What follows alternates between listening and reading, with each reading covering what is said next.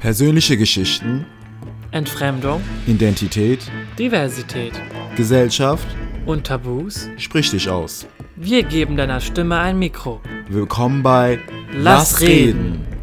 Mit Ellie und Ari.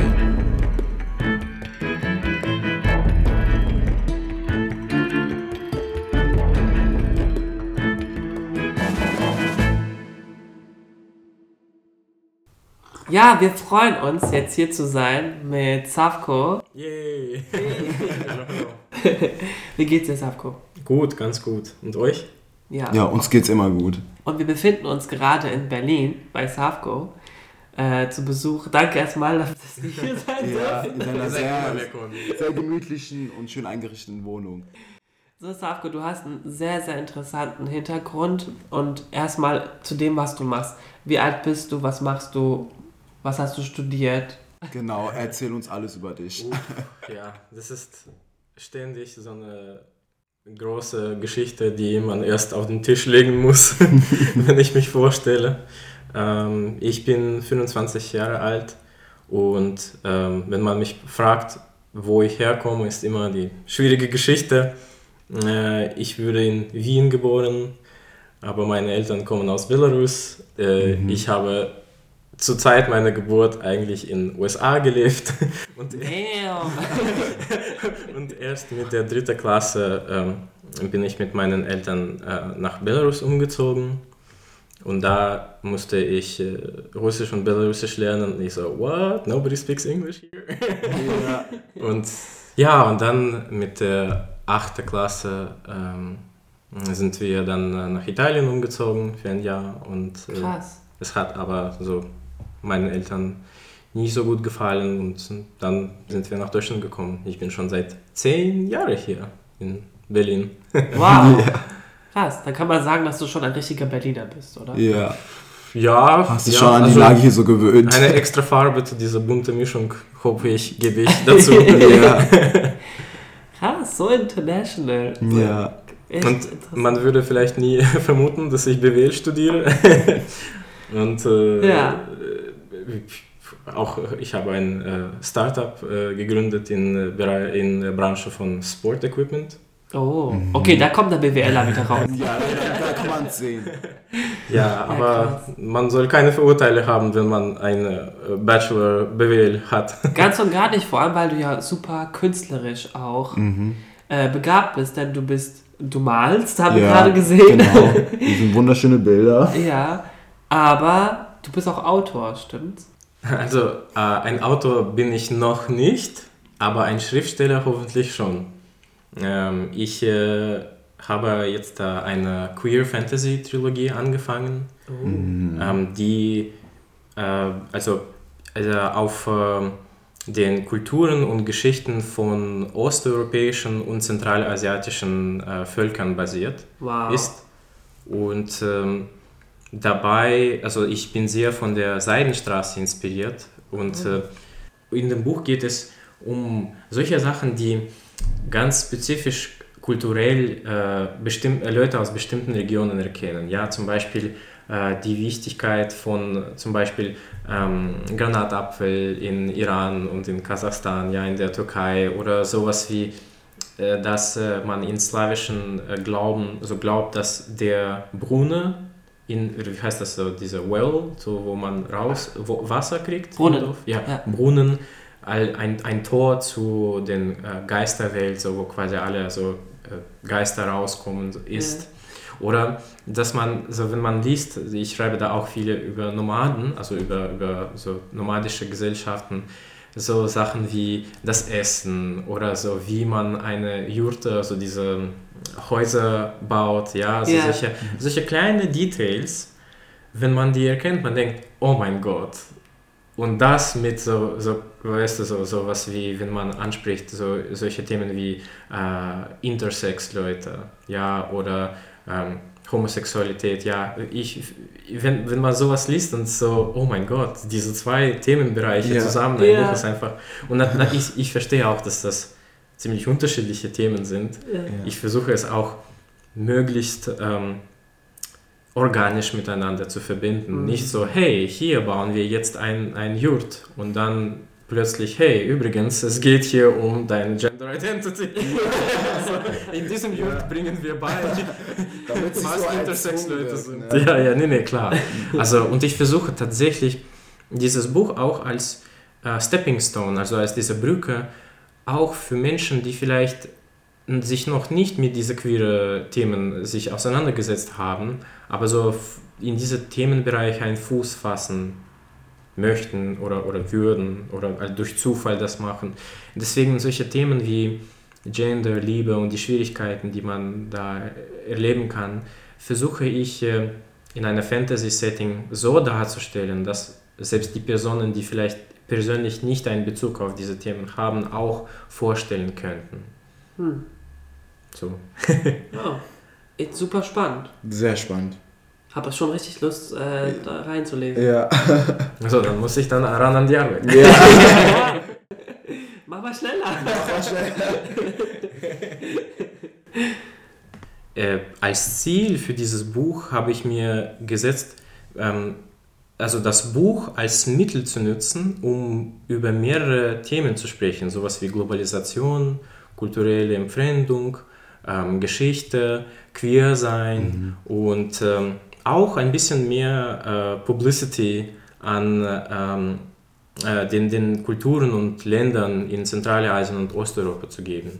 Ich Wow. glaube, Osteuropa und Zentralasien sind solche zwei Regionen, die oft übersehen werden. Man spricht über, ähm, ja, so über äh, Mittelosten, man spricht über, ähm, wie, wie sagt man das, so Sub-Saharan Afrika, Ja. Lateinamerika, vor Ja. allem aus amerikanischer Perspektive hört man das öfter. Ja. Und Osteuropa und Zentralasien, sowas wie Kasachstan, ja, äh, Turkmenistan, äh, Litauen, Belarus, das ist sowas. äh, Leute Ist sehr selten wissen- im Gespräch. Leute auch. wissen, die existieren, Ja. Ja. aber man kennt, also man weiß fast nichts da über diese Von der Kultur. und Kulturen. Und Ja. das Schrecklichste ist, dass wir selbst, Menschen, die aus diesen Regionen kommen, wegen der Sowjetunion und wegen dieses so jahrhundertelang eingeprägten Schamgefühl, auch nicht so viel über unsere eigene Geschichte und Kultur kennen.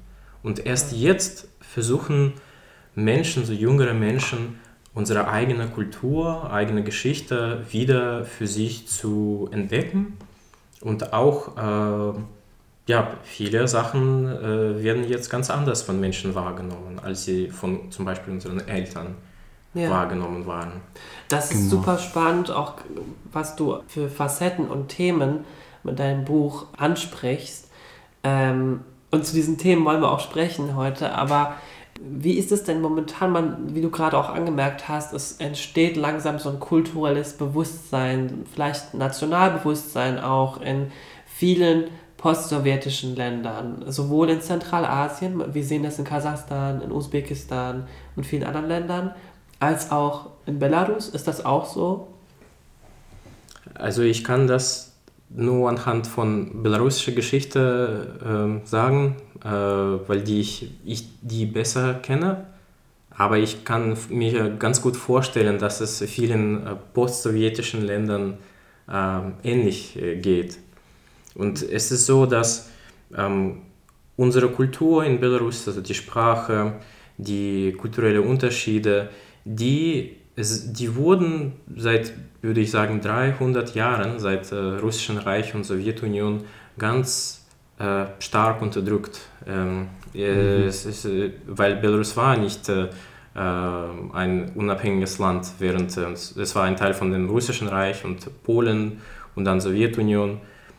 Und sie hat, also Russische Reich und Sowjetunion hatte diese Politik, dass, dass sie, sie haben versucht, dann die Sprachen zu unterdrücken, sie haben versucht, dann die religiöse Vielfalt, also alle äh, Arten von Vielfalt zu, zu unterdrücken. Und sie haben das anhand von, von diesem äh, Golodomor, also dieser große Hunger, das sie in Ukraine verursacht haben, anhand von ähm, dass sie die Leute, die, so die Minderheiten äh, in unterschiedliche Ecken von äh, Russland geschickt haben, so wie sie mit Tataren in Krim gemacht haben. Deportation. Oder, ja, Deportationen.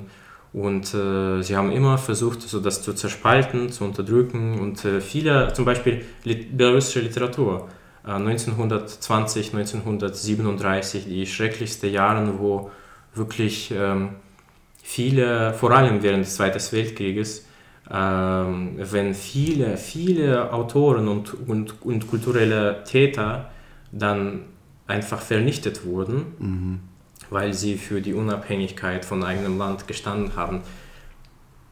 Und das, der zweite Teil daran ist eigentlich die Menschen selbst. Also belarussische Mentalität ist so, dass wir, würde ich sagen, äh, einerseits sehr friedlich sind und äh, nicht, also wir mögen keine Konflikte zu haben und äh, deswegen äh, haben die Leute dann mit einer gewissen Zeit so ihre eigene Meinung geändert und haben angefangen mehr Russisch zu sprechen, haben sich angefangen so für belarussische Kultur nicht zu interessieren und es ist so, es ist dazu gekommen, dass selbst meine Eltern haben mich ausgelacht, wenn ich versucht habe, mit denen auf Belarusisch zu sprechen.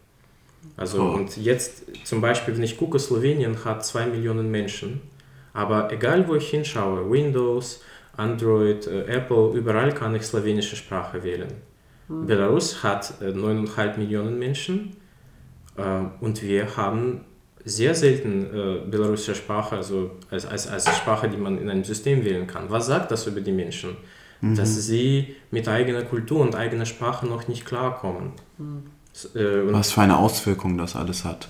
und ich muss sagen, ich, ich, ich, ich verstehe mein Windows ganz gut, weil mein Windows steht auf Belarusisch, aber ein Teil von der Sprache ist nicht übersetzt, deswegen es steht da auf Russisch. Aber Ach der so. dritte Teil steht auf Englisch und ich sage, okay, ich, in meinem Kopf passiert dasselbe.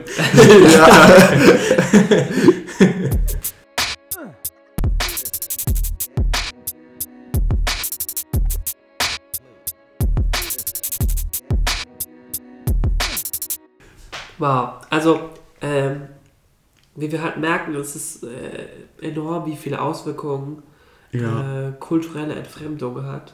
Und du hast ja auch gerade erzählt, dass bestimmte Imperien und äh, Dynastien, die irgendwie die Herrschaft hatten, die Oberhand hatten in verschiedenen Weltregionen, jetzt in Bezug auf Belarus, zu einer kulturellen Entfremdung der jeweiligen Bevölkerung dort geführt haben.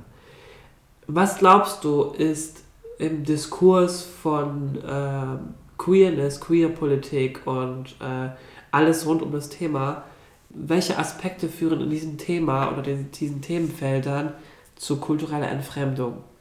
Also es ist interessant, dass es äh, zwei äh, Subthemen dafür gibt. Eine ist, dass ähm, ähm, heutzutage äh, Leute können behaupten, dass der, Westen, dass der Westen progressiv ist und den Beispiel setzt für wie es sein soll im, in Bezug auf die Diversity und Ja, queerfreundlich und sowas. aber wenn man das zurück in der Geschichte anschaut, so in Mittelosten, in, in allen Kolonialländern, auch in Osteuropa, ähm, eigentlich viele von diesen Ländern waren mehr offen zu so Gender Diversity und äh, ähm, Homosexualität und erst nach den Kolonialzeiten durch die europäische, die in Einführungszeichen progressive äh, europäische Sicht, Modernisation, äh, sind dann diese Verboten entstanden und Gesetze, die dann das alles verboten haben. Und eigentlich äh, auch interessanterweise in den 19. Jahrhundert im Russischen Reich ähm, war auch Homosexualität in der Gesellschaft eigentlich nicht so ähm, Ein Tabu. ja, also ich meine, es war in der, nur in, in, der, mm, äh, in der Kirche war das wie, ich weiß nicht, wie man das sagt, so Sodom, Sodomie oder so, aber das war wie andere Arten von falschen, sagen wir so, Gesch- Geschlechtsverkehr, ja? Und, und eigentlich weibliche Homosexualität war sowas wie, naja, sowas wie man sich selbst befriedigt. Also es war nicht mal so Okay. also es war kein großes Thema. Und erst äh, wenn, Pet, äh, wenn Peter der Große, der, wie die Russen sagen, das äh, Fenster in, nach Europa mit einem Axt geöffnet hat äh, für, für den russischen Reich, also diese Westernization gemacht hat, Ja. erst mit ihm sind diese äh, homofeindliche Gesetze gekommen. Krass, interessant. Zum Beispiel auch Sowjetunion. Ähm, die, die erste äh, OP, die, ich habe gelesen, dass die erste OP für einen äh, äh, Transmann, also diese Erste Geschlechtsumwandlung. ja, für, in einem Mann äh, also nicht die, also die komplette funktionierende Geschlechtsumwandlung Ja. äh, mit äh, Chirurgie wurde in Lettland, in sowjetischen Lettland gemacht. Und, und das war eine sehr interessante Geschichte. Ich habe das bei äh, Medusa gelesen, einem russischen mm, Nachrichtendienst, wie das eigentlich so und also im Schatten so quasi so nicht, dass die Regierung das alles so weiß gemacht wurde, Ah, dass da der, ja, Ja. Und, und das ist so, das ist ein Teil von unserer queeren Geschichte und eigentlich das, was wir im östlichen Ländern mehr ähm, erfahren müssen, unsere eigene queere Geschichte, die wir, über die wir eigentlich ganz wenig wissen. Ja, Ja. genau. Und äh, mich würde es auch interessieren, was hältst du allgemein von der aktuellen äh, medialen Darstellung von queeren Menschen in überall, so weltweit? Also ich denke, und das ist natürlich nur meine persönliche Meinung, als jemand, der äh, wie viele unterwegs ist mit den Menschen aus unterschiedlichen Ländern, ähm, ich denke, dass äh, diese Darstellung von Queer sein und der queerer Politik und Aktivismus ist ziemlich also klar Westen orientiert, weil man, das ist etwas, im Westen ist man mehr geschützt, äh, eigene Meinung zu äußern. Und wenn man zu einem äh, Pride Parade geht, ja, also eine CSD, ähm, ist es natürlich ganz anders, wenn man in ein Land geht, wo man da äh, Lebensgefahr und nicht nur für sich, sondern auch für eigene Verwandten dann darstellt, wenn man da rausgeht. Es ist ganz anders.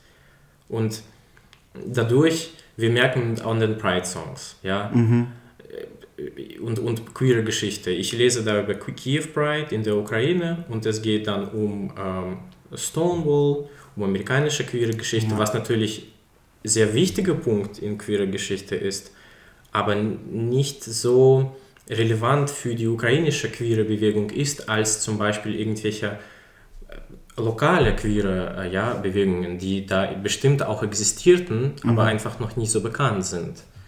Und äh, auch der Pride-Playliste, ja, wir sind dann zum Beispiel in Berlin oder in, in Kiew, in, in Minsk und dann kommen oft so die typische, ja, Cher, Lady Gaga, Madonna und so Ja. weiter. Und das ist sehr amerikanisch und auf Englisch. Genau. Ja. Und Also brauchen wir das auch mehr hier in Deutschland oder allgemein in anderen Ländern, die jetzt nicht amerikanisch sind und so. Auf jeden Fall. Ich habe sogar eine Playliste angefangen, so eine Initiative, eine internationale Queer-Playliste. Ah, wow. Äh, ja, auf Spotify, Super. wo ich versuche, ähm, mehr queere, also offene queere ähm, und Allies, also nicht nur die queere äh, äh, Sänger und Bands zu repräsentieren, sondern auch die Leute, die explizit diese, also die queere Menschen unterstützen, aus unterschiedlichen Ländern. Also aus Libanon, da gibt es Mashu Leila, es gibt da äh, Leute aus Kroatien, aus äh, Taiwan, aus Belarus, aus Russland, Ukraine, ähm, aus äh, Kuba. Also, und ich hoffe, dass durch diese Playliste und durch, durch diese Vielfalt äh, nie, äh, öffnet nicht nur äh, unsere, unsere, unser Verständnis, dass ja, das Queer sein kann divers sein. Es ist nicht nur im Westen passiert, sondern auch, dass diese Sänger, die schon es sehr hart haben, dass sie auch einfach, weil wir die zuhören, durch Spotify, Apple Music und andere Plattformen mehr Geld und mehr äh, Unterstützung bekommen. Weil die sind die brave Menschen, die in einem Land, wo es gefährlich ist, darüber zu singen, Genau. die singen darüber und die existieren und die geben Hoffnung und Motivation für andere Menschen in diesem Land. Absolut. Und wir müssen die Menschen unterstützen. Die Lady Gaga hat genug Unterstützung weltweit. Ja. Aber wenn ich zum Beispiel aus Serbien oder Belarus oder Litauen komme, Mhm. ich kann Lady Gaga zuhören, aber wäre es nicht schön, auch mal Recherche zu machen, was gibt es in meinen lokalen äh, so, so Sänger? genau. In meinem eigenen Land so was. Als, als ich die Recherche gemacht habe, ich war erstaunt, dass es selbst in Belarus ein paar Sänger da gibt, die darüber singen. Und in den 90ern und in, in, in, in Serbien auch in den 70ern und 80er war ein Lied auf, auf dem Radio selbst, wo die Ja. Männer explizit gesungen haben, dass sie quasi für freie Männerliebe sind. Ja. Und Da gibt es ja, sehr, sehr viel schön. und es ist extrem spannend, was du gerade sagst. Nämlich, Du sprichst zwei Aspekte an, nämlich einmal ähm, äh, den, das Problem von Representation, dass Ja. wir also äh, nicht genug Repräsentation haben für verschiedene Weltregionen, ähm, queere Prä Repräsentationen für verschiedene, also für BIPOX, ne? also für weltweit ähm, und gleichzeitig die queere Geschichte, die östliche queere Geschichte, ein Bewusstsein darüber zu ähm, erlangen und wieder zu erlangen, dass es eine queere Geschichte in östlichen Weltregionen gab und ähm, das wieder auszugraben aus der Schatztruhe der Mhm. Geschichte Ja. und äh, wieder ein Bewusstsein dafür zu erlangen, dass, hey, es gab irgendwo in der Geschichte eine Irritation. Wir haben einen Teil unserer Geschichte sozusagen äh, verschlossen, es wurde darüber geschwiegen und tabuisiert. Jetzt müssen wir es wieder ausgraben und enttabuisieren. Und ich glaube, es hilft äh, allen. Also ich, was ich gelernt habe, als ich mit äh, Leuten aus der, überall auf der Welt gesprochen habe, Leuten aus Sri Lanka, aus Taiwan, äh, aus äh, Libanon, Saudi-Arabien, ähm, ich, ich habe zwei sehr wichtige Sachen gelernt. Eine ist, dass jeder kann von jedem etwas lernen, tatsächlich. Also zum Beispiel, ja, man denkt so, man, Vorurteile zum Beispiel, ja. Äh, Im Mittelalter war Europa eigentlich äh, so in dunklen Zeiten, ja, und es waren die arabische äh, ähm, Conquerors, also Eroberer, ja, aber es waren die, die zum Beispiel in Spanien den westlichen Menschen beigebracht haben, täglich zu baden, Parfüms anzuwenden. Es waren die äh, Menschen in islamischen Ländern vor den, vor den äh, mongolischen Reich, vor diesen ganzen äh, Eroberungen. Das war der, diese goldene Zeit von Islam, wo Islam offen war, die für, für, für andere Kulturen, für auch Was für, viele für auch nicht wissen. Leute, ja. Und die, gerade Zentralasien war der Punkt, wo man sein sollte. Für, für, für, für, ähm, für Wissenschaft, für Poesie, für Kunst. Es war, Für freie Entfaltung. es war, äh, es war alles so unglaublich entwickelt. Die ganze, die ganze antike Geschichte von, von Griechenland und Rom, diese, das haben die Araber äh, geschützt und haben auf Arabisch übersetzt. Und die europäischen Wissenschaftler müssen Arabisch lernen. In Rom, in Venedig, ja, Um um, diese wieder Texte erlangen. wieder ja, zu, mitzubekommen. Und ähm, das ist dieser Paradox daran, dass, dass, Ja. äh, dass, dass äh, wenn man die, diese Geschichte nicht kennt oder dass man zum Beispiel schon im 9. Jahrhundert, dass die Griechen Kolonien in Indien hatten und dass es auch äh, griechischen Buddhismus in Nordindien existierte und Statuen von Buddha, die mit äh, Herkul zusammen gemacht wurden. Oder, das, oder wir, zum wir lernen zum Beispiel, dass, ja, dass Marco Polo in China war. Okay, aber niemand lernt darüber, dass es auch mongolische Versanden waren oder chinesische Versanden, die bis zu England gekommen sind, um dann englische und andere Königinnen zu fragen, Mongolen gegen Araber im Krieg äh, Unterstützung zu senden. Darüber sprechen wir nicht. Ja. Oh, ja, oder über, ähm, äh, wie heißt das, diese Emissaries, ja, äh, die aus Indien äh, nach äh, Westen gekommen sind, um mehr über den Buddhismus zu prägen. Und dass ein buddhistischer Mönch hat sich selbst äh, also auf Brand gesetzt in, in Griechenland, weil sie da so über die Religion gesprochen haben und einen Konflikt verursacht haben. Oder dass Äthiopien, der Äthiopien war auch ein äh, und ist ein christlicher Land, Ja. ja, der auch schon im Mittelalter als so diese ma- zauberhafte, ver verlorene, vergessene, äh, äh, heiliges äh, christlicher Land ist, der dann irgendwann kommt und den, den Europa quasi dann von den Eroberern retten wird. Ja. Also, dass, dass, dass, dass, dass die Geschichte viel globalisierter ist, dass wir schon miteinander so lange verbunden waren. Das ist so was, was wir tatsächlich nur durch äh, genauere ähm, Anschauung der Geschichte lernen werden. Ja. Weißrussland auch zum Beispiel, also Belarus und Ukraine. Man denkt, okay, da leben nur slawische Leute, aber ist nicht so.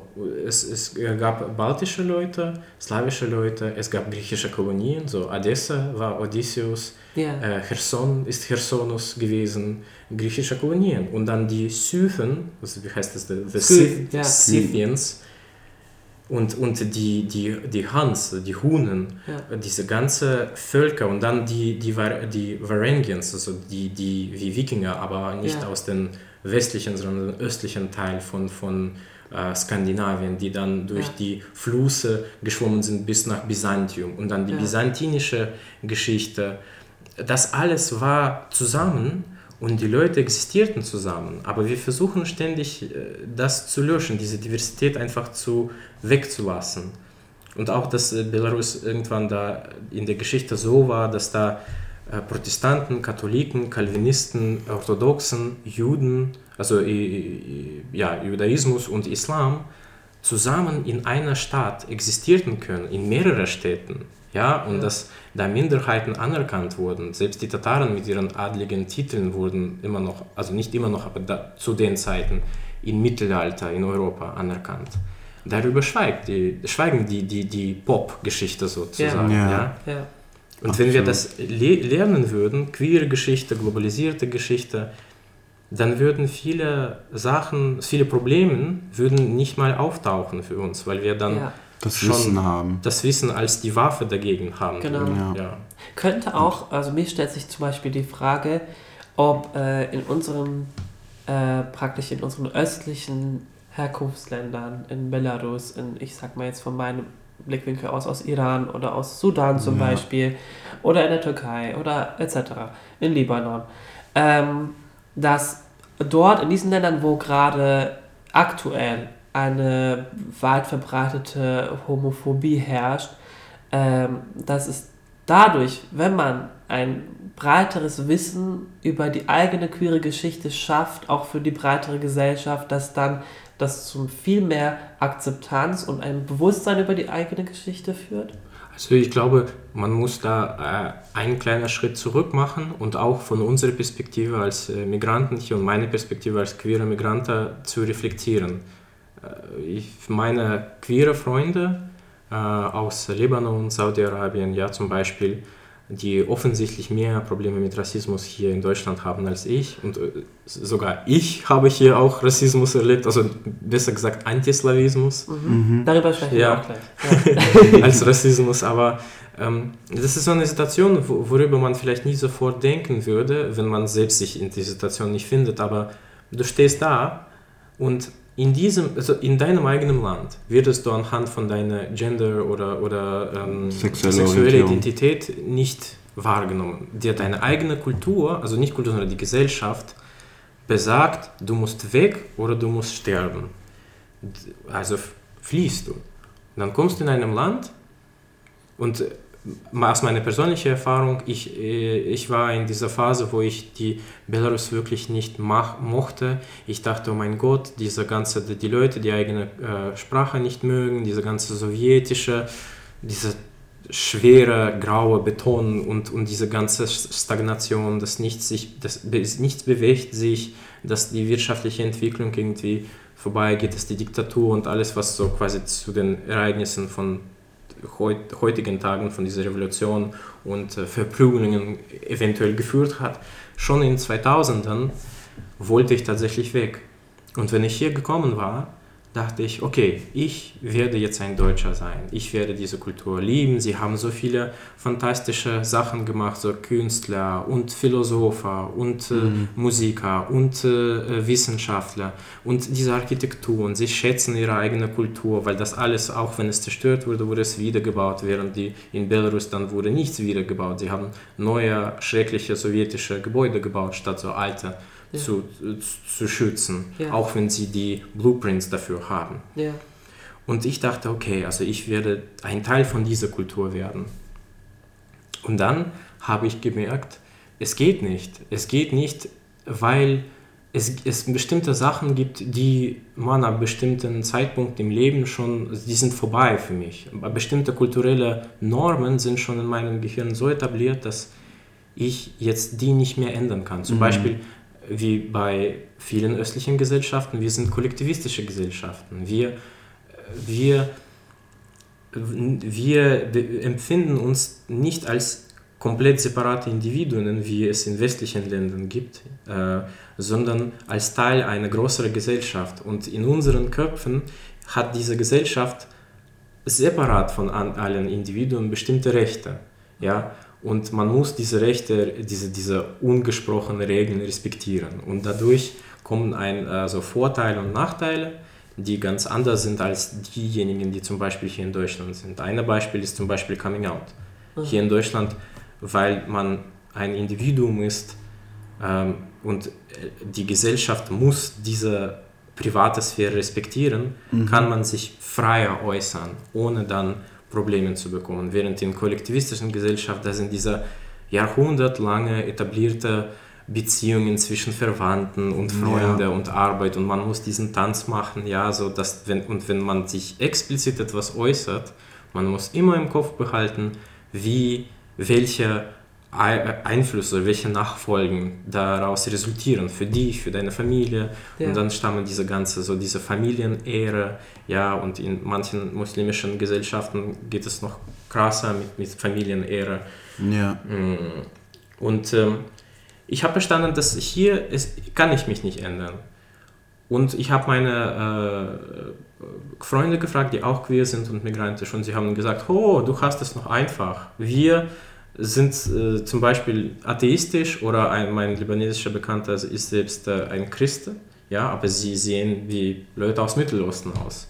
Ja. Und sofort kriegen sie so viele Vorurteile auf der Straße und Rassismus und Antisemitismus und selbst wenn sie nicht mal äh, ja so explizit Muslime sind, kommen auch noch diese Vorurteile dazu. Und es ist so lustig, sie sind genau diese Ges Gesellschaft geflochten, werden aber immer noch diesen Stempel auf sich tragen, so wie so, so, weil die Menschen nicht wissen, was deren Geschichte ist. Ja. Und eben diese Identitätskrise zwischen zwei Kulturen, also äh, ich will diese Kultur loslassen, aber dann fühle ich mich hier nicht akzeptiert, dann muss ich doch zu meiner ursprünglichen Kultur zugehören und irgendwas muss ich finden, irgendwo muss ich zugehören. Das ist eben das, was ich glaube nur so queere Migranten so erleben und, Ja, absolut. und diese Identitätskrise ist das, was ich genau in meinem Buch anspreche. Wow. Und eigentlich, das ist das Thema, die ich äh, laut machen möchte, nicht aggressiv laut, sondern einfach mehr bekannter, äh, dass die Leute, vor allem die queere Leute in erster Linie, verstehen, dass keine Kultur äh, ist jetzt frei von queeren Menschen. Queere Menschen sind und waren immer ein Teil von jeder Kultur.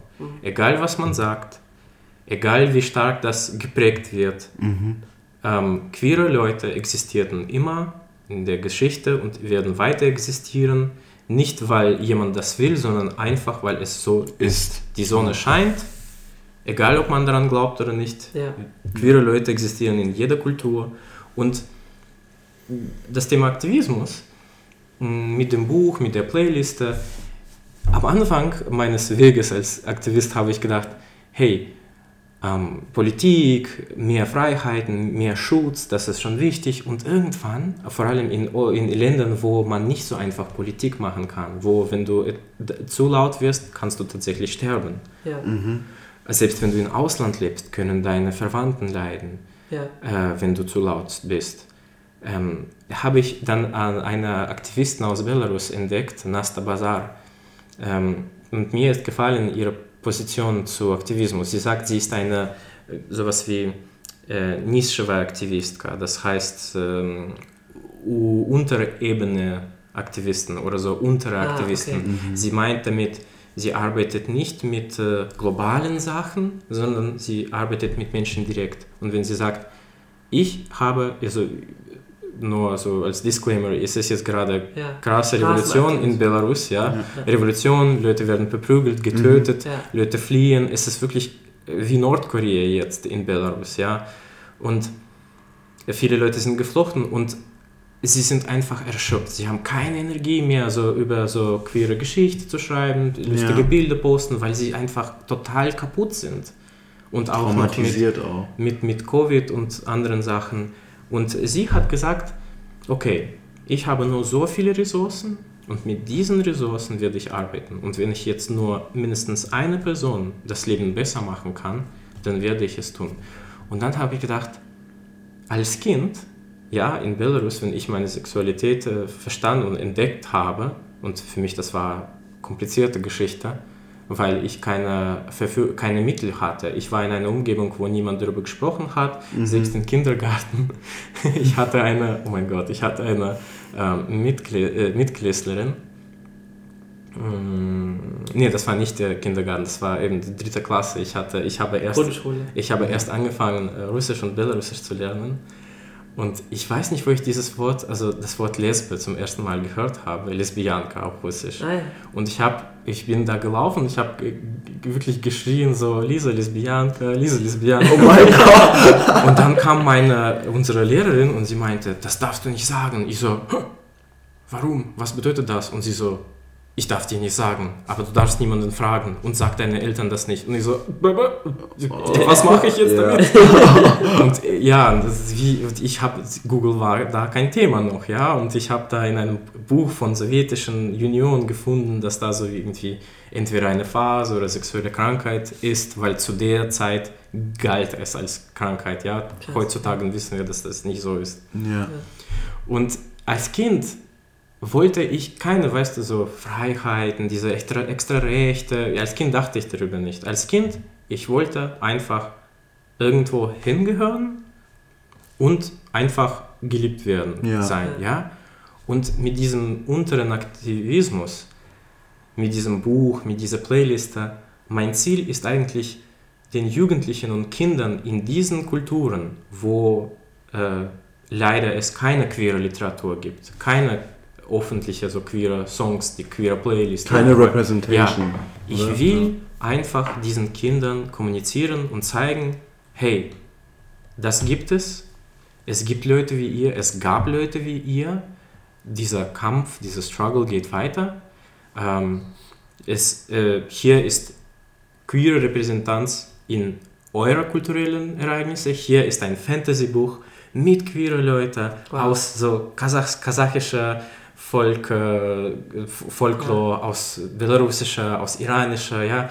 Und weil ich wie, würde selbst als Kind einfach so ein Buch gerne öffnen oder eine Playlist dazu hören und wissen, hey, ich bin nicht allein. Ähm, auch wenn ich andere queere Leute, vielleicht gibt es die, aber ich kenne nicht, dass sie queer sind. Ja. Zumindest habe ich das hier und ich weiß, dass es irgendwo, irgendwo da jemanden gibt, der in Deutschland sitzt, der über meine Kultur schreibt. und ich bin dafür dankbar. Ja, absolut, das ist das Beste, was für ein Kind äh, passieren kann, dass man einfach das, das, Gefühl das rettet Leben. Ja, wenn du Vielleicht- das Gefühl hast, dass du nicht alleine bist, dass es da Menschen gibt, die genau das Gleiche durchmachen wie du, das ist das beste Gefühl, was du bekommen kannst. Ja, Politik und, und äh, äh, Gesetzgebung ist schon wichtig. Ja, Mhm. öffentliche Meinungen sind Ja. auch wichtig zu verändern, damit sie mehr Akzeptanz haben. Mhm. Aber man muss nicht über das Persönliche vergessen. Man muss nicht vergessen, dass sowas wie Literatur, äh, äh, Geschichte unterrichten, ja, queere Geschichte, was so jetzt großes Thema in Europa, in Deutschland auch geworden ist, nachdem es in Schottland offiziell so geworden ist, dass man in der Schule äh, Ja. queere Geschichte beibringen wird, Ja. in jeder Schule. Auch solche kleine Sachen, eben dieser Unteraktivismus, das ist sowas Menschliches, das ist sowas, wir müssen nicht vergessen, wir sind eine Community, jeder kann etwas machen. Ja. Nicht jeder muss da äh, sich für Politik einsetzen. Ja. Man kann ja seinen Aktivismus auch künstlerisch immer darstellen. Also ganz, ganz irgendwie klassistisch gesagt, wenn da jemand da sitzt und für große Politik sorgt und jemand muss ihm einen Kaffee bringen, damit er dann weiter seinen Job machen kann. es ist natürlich ein Witz, aber immer, ich meine nur, dass jeder Teil in diesem Puzzle ist wichtig und äh, jeder findet etwas, wie er oder sie die Person äh, etwas Besseres für die Gesellschaft machen kann oder für die Indi- Individuen. Das war ein schöner, Absolut. schönes Statement. Sehr schönes Statement.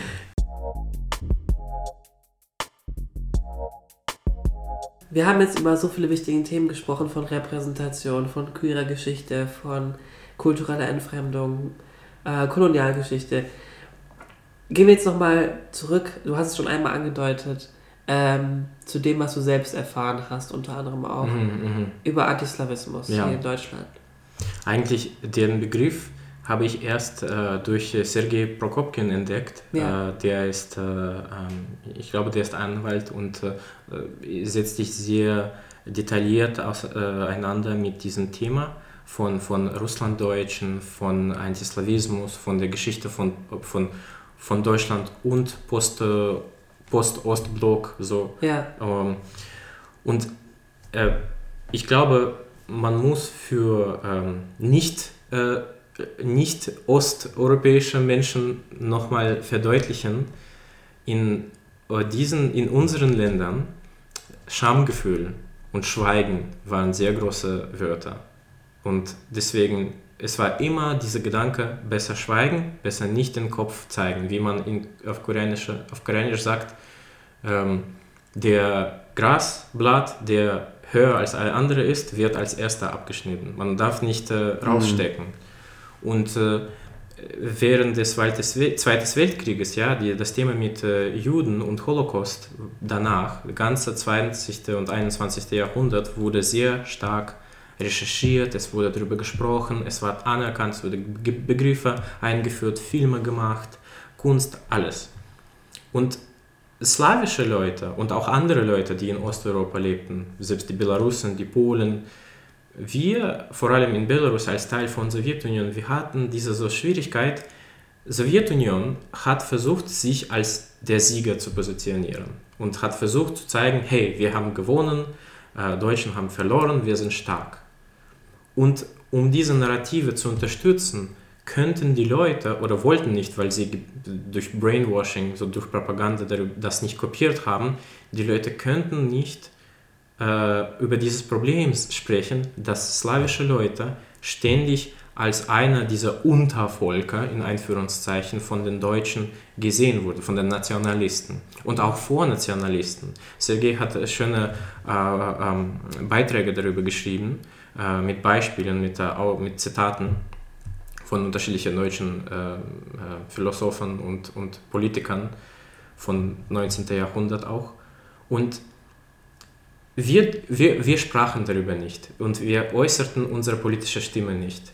Und auch jetzt, wenn man Russlanddeutschen beobachtet, äh, sie haben keine feste politische Stimme, bis dann die AfD kam. Und sie haben dann sich gefühlt, oh, es ist eine Partei, die irgendwie sich für mich kümmert, weil die AfD hat wirklich versucht, Russlandsdeutschen da so zu aktivieren. Mhm. Und ich glaube, das war eben die Schuld von der deutschen Regierung zu den Zeiten, von CDU und anderen Parteien auch, dass sie Russlandsdeutschen nicht als eine politische Gruppe anerkannt haben und nicht versucht haben, die zu engagieren.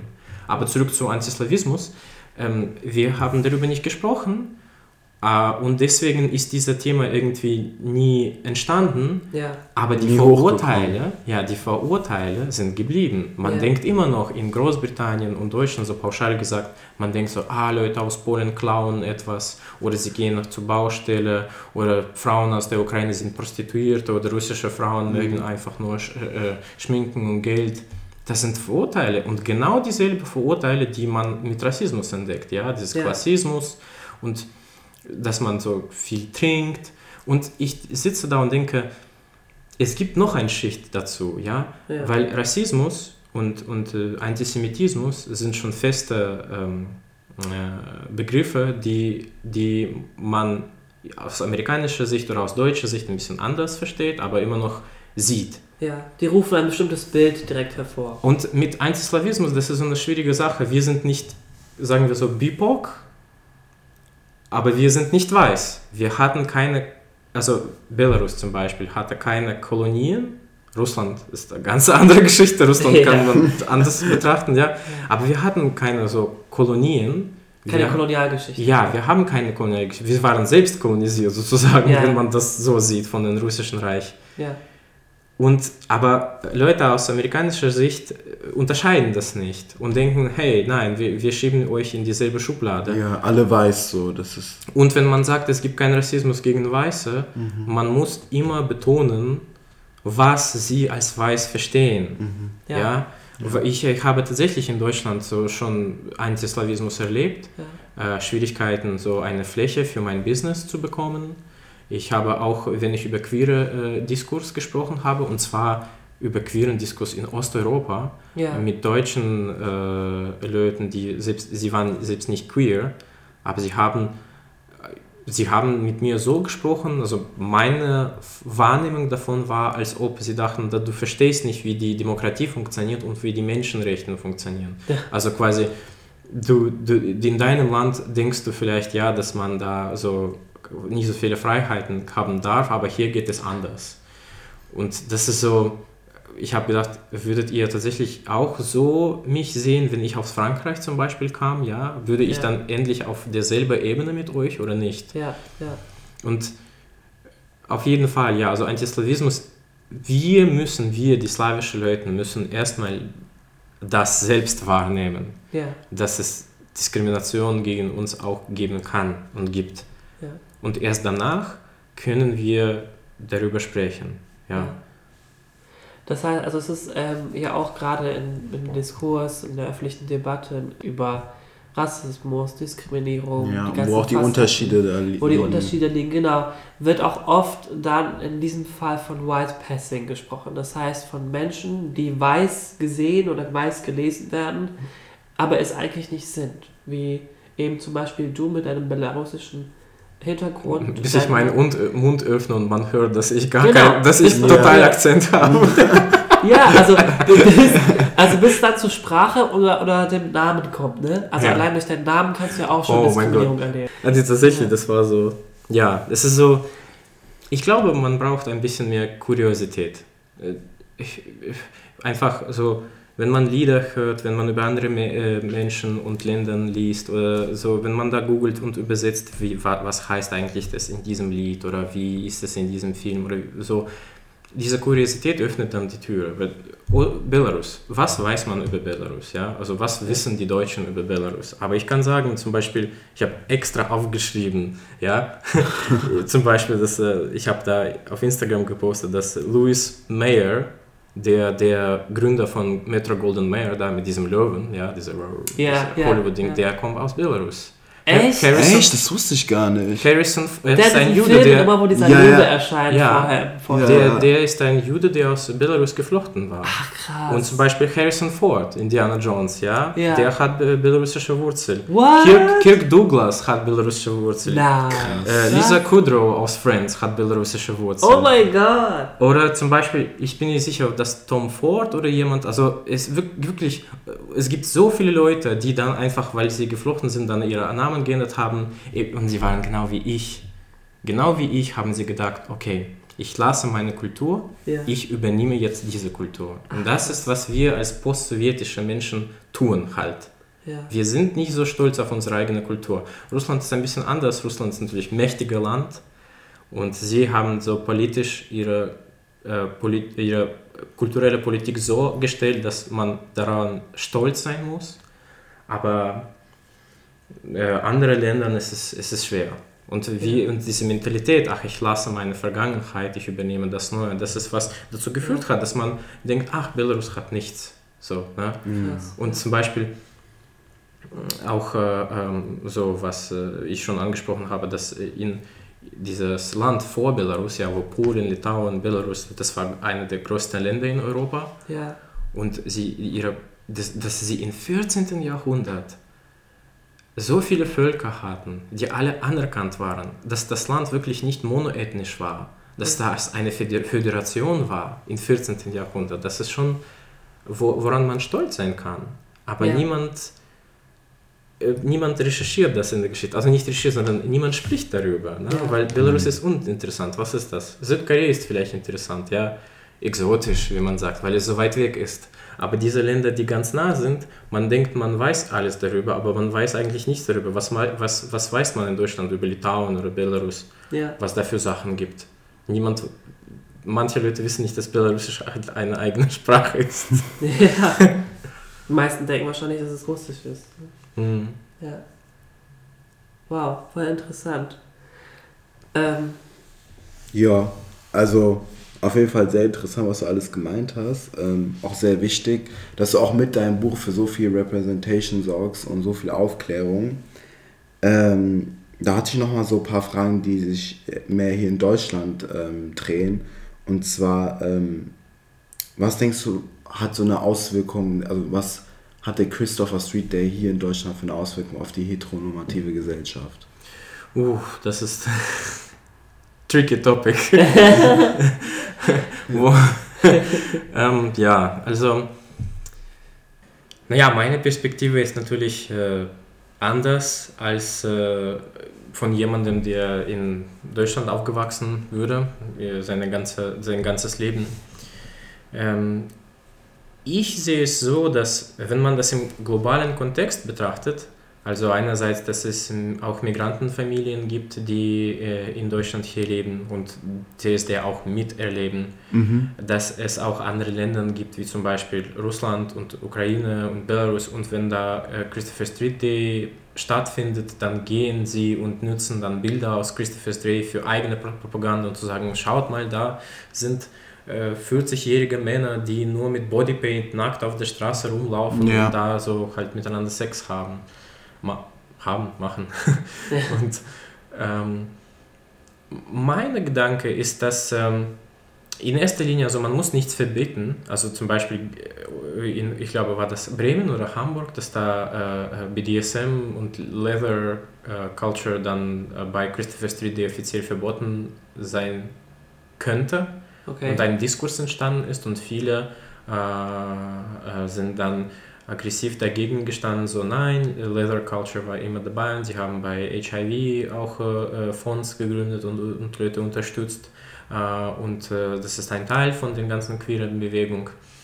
Aber es gibt auch anderen Teil, wie zum Beispiel äh, ja, Tra Transmenschen oder Asexualen, ja, die, bei denen es überhaupt nicht um Sex geht. Äh, also nicht bei Transmenschen, sondern bei Asexualen, ja. Also Ja. zum Beispiel, sie, sie, sie, Sex ist auch ein Teil deren Leben, aber halt äh, sie äh, gehen zu diesem CSD genau dafür, um zu sagen, hey, es gibt uns auch Ja. und wir möchten nicht mit Sex so intensiv assoziiert Ja. werden. Und ich glaube, dass äh, wenn man da nackt mit Bodypaint rumläuft Mhm. äh, ähm, in einem, und, und irgendwie sich sehr ähm, sagen wir das so offen Ja. verhält, ähm, dass äh, man dazu beiträgt, dass äh, konservative Leute äh, queere Menschen Nicht sexualisieren. Ja, genau. Und äh, das ist auch das Problem, dass äh, CSD in Deutschland ist etwas anderes als CSD zum Beispiel in, in, in Osteuropa. Ja? Ich, ich äh, sehe das von den osteuropäischen Sichten, ja? dass äh, wenn für uns das ist eine politische Aussage, für uns das ist die Möglichkeit, unsere politische Stimme zu zeigen, um zu sagen, hey, wir sind normal, wir sind nicht irgendwelche Ungeheuer, irgendwelche Sexperverse, wir sind so hier in Deutschland, die, die, die Frage ist jetzt etwas anderes. Hier äh, redet man auch über sexuelle Freiheit, über ähm, Vielfalt auch visuell, wie man sich auf der Straße repräsentiert. Ich muss zu, zugeben, dass ich das nicht ganz so ähm, verstehe. Mhm. Ich äh, sehe es nicht so, aber ich verstehe auch nicht, dass meine Meinung unbedingt jetzt richtig sein soll. Ja, dass, dass es so ist. Um das nochmal zu, zu, beantworten, schwierig. Ich denke, es in erster Linie soll es keine Verbote geben. Ja? Mhm. Also wir dürfen nicht jetzt Leather Culture verbieten. Das ist falsch. Das ist gegen unsere, unsere Philosophie, dass wir eigentlich mehr Menschen legal machen können. Also dass wir sagen, hey, wir sind alle hier, wir sind eine Gesellschaft. Mhm. Aber ich denke, jeder, der da ähm, teilnimmt, muss doch ein bisschen Rücksicht nehmen. Ja. Ja, du, wenn du zum Beispiel ein Teil von Leather Culture bist und Leather Culture ist ein Teil von den, von den CSD, denk darüber nach an die Menschen, die zum Beispiel noch nicht äh, hier auf der Straße mit dir stehen können. Zum Beispiel die Kinder in einer Familie, die zum Beispiel äh, homo- oder transfeindliche Eltern haben. Wenn diese Eltern sehen, so, was da bei CSD passieren kann und ne negativ daran reagieren, dann Ja. heißt das, dass deine Aktionen als jemanden, der da war, indirekt das Leben von diesen äh, versteckten, also dieser closeted Jugendlichen in, in äh, homo- oder transfeindlichen Familien auch negativ beeinflusst haben. Mhm. Weil du ein Beispiel gesetzt hast, dass die Philosophie von diesen Eltern unterstützt, dass queere Menschen nicht normal sind. Ja? Und ich glaube, wir müssen eben nicht so egoistisch sein, sozusagen, ja, ich war mein ganzes Leben so im Closet und ich könnte mich nicht outen und jetzt will ich mein Leben so ausleben, wie ich will. Ich will nicht unter Druck sein, ich will so sein, wie ich will. Ja, Aber ich als jemand, der aus kollektivistischer Gesellschaft kommt, denke, ja, aber du bist nicht alleine. Es gibt andere Menschen, die vielleicht das auch machen möchten, aber können nicht. Sie sind zum Beispiel Minderjährige, sie sind, sie sind noch nicht so frei wie du. Mhm. Und diese, ja, eine Gesellschaft ist quasi eine Verabredung zwischen Individuen und Gesellschaft. Mhm. Und wir müssen, diese, diese, das, es muss immer Gleichgewicht sein. Es muss irgendwie, Individuum muss be genug bekommen, aber die Gesellschaft, also Individuum muss genug auch geben an die Ja. Gesellschaft. Und ich glaube, die, die Lösung dafür wäre einfach mehr Rücksicht aufeinander nehmen und zu fragen, ist es wirklich, wirklich wichtig, so krass halt Hardcore-Party machen, so viel Merch kaufen, der dann auch die Umwelt auch schadet, so viel dieser laute Musik und alles machen, was quasi als Genau. Celebration wahrgenommen Ja. wird, in einer Situation, wo wir nicht mal gewonnen haben. Was für eine Celebration. Es gab Leute, die in den 70er Jahren hier auf diesen Straßen in Berlin gestorben sind, damit wir jetzt hier so Roomparty machen. Ja. Ja. Aber der Ziel, der diese Menschen gesetzt haben, ist noch nicht erreicht. Wir müssen als, aus Respekt zu diesen Menschen und deren Leid weitermachen Ja. und uns irgendwie besser organisieren und eben, was ihr sagt, zum Beispiel internationale Playliste dazu hinfügen und nicht nur etwas auf Englisch. Vielleicht ähm, irgendwie mehr äh, Kräfte daran setzen, ja, irgendwie ähm, das mir wiederum politisch zu machen, ja, oder als ein Statement. Also irgendwie, ich glaube, wir müssen mehr kooperieren als Menschen. Also nicht nur Party machen und so Ja. halt äh, abgehen oder wie Ja, man sagt, absolut, so chillen. absolut. Wir müssen Ich mehr. finde es ja. find's aber auch wichtig so, dass man äh, Fetisch und sexuelle Orientierung auseinander nimmt. Also, Ja. dass man das nicht beides alles in einen Topf rein tut, weil das eine ist halt eben eine sexuelle Orientierung, das andere ist halt eben etwas, was nur mit dem Thema Sex zu tun hat. Eben, eben. Eine sexuelle Vorliebe. Ja, genau, wenn eine du- sexuelle Vorliebe. Wenn du als Transgender zum Beispiel ja, da, dafür auf dieser Straße stehst, damit du endlich äh, dieses Transgender-Gesetz äh, abschaffen bekomm, abgeschafft bekommst, ja, Mhm. und dann geht jemand neben dir, der halt da ist, einfach weil quasi, hey, was geht ab? So, ne? Ja. Und, und, und äh, aber etwas macht, was dich nochmal mehr sexualisiert und Mhm. deinem Ziel schadet, ich denke, das ist einfach eine falsche Plattform. Zum Beispiel, es existiert doch Folsom, ja? Folsom, Folsom, ja, dieses BDSM-Festival existiert Ja. auch. Mhm. Und das ist eben die Plattform, die dafür geeignet ist, dieses Thema anzugehen. Ja.